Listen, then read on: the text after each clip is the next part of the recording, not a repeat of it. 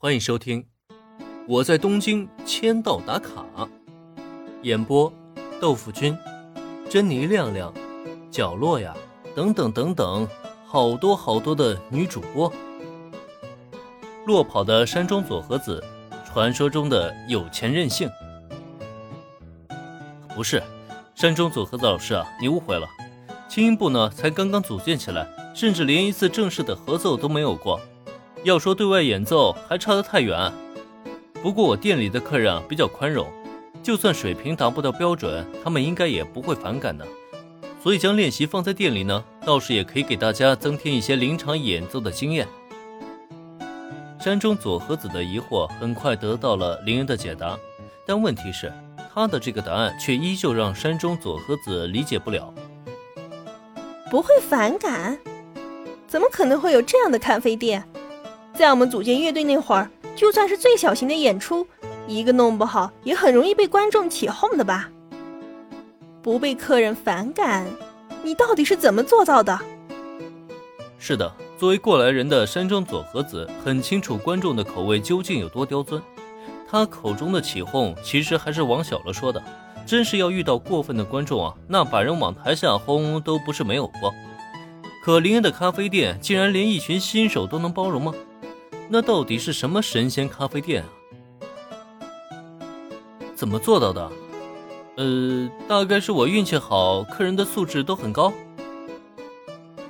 面对山中佐和子的疑惑，林下意识地挠了挠脸颊。为什么咖啡店的客人都很宽容呢？其实这也不难理解，毕竟，会去店里光顾的基本上都是冲着林的脸蛋去的年轻姑娘。当着那么帅气的店长小哥哥的面儿他们怎么也不可能暴露自己素质低下的一面，不是吗？但这大实话呢，林还不知道应该怎么去说出口，不然啊，就很容易变成自卖自夸了。所以这不就很尴尬了吗？运气好。听到林的答案，山中佐和子是一脸“我读书少，你别骗我的”表情。对此呢，林就觉得更加的无奈了。要不有时间的话，左和子老师，你去我的咖啡店看一看。我的店啊，离学校不远，就在武丁木三十九番地的菠萝咖啡店。菠萝咖啡店？等等，你是说菠萝咖啡店？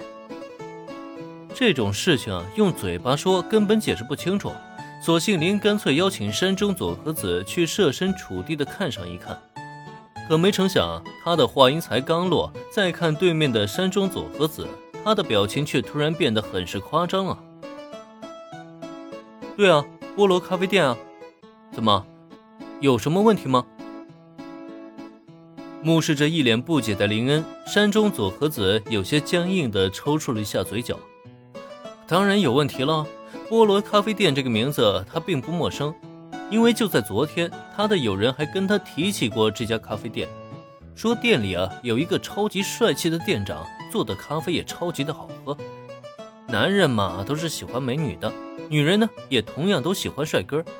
这一听说有帅气的店长小哥哥看啊，又有美味的咖啡喝，山中佐和子啊是顿时架不住朋友的邀请，约定了要在放假之后去那家正当红的咖啡店一约。可结果倒好。帅气的店长小哥哥一下变成了自己的学生，而且还是有场子要找的敌人。这一巨大的改变是让山中佐和子情何以堪呢？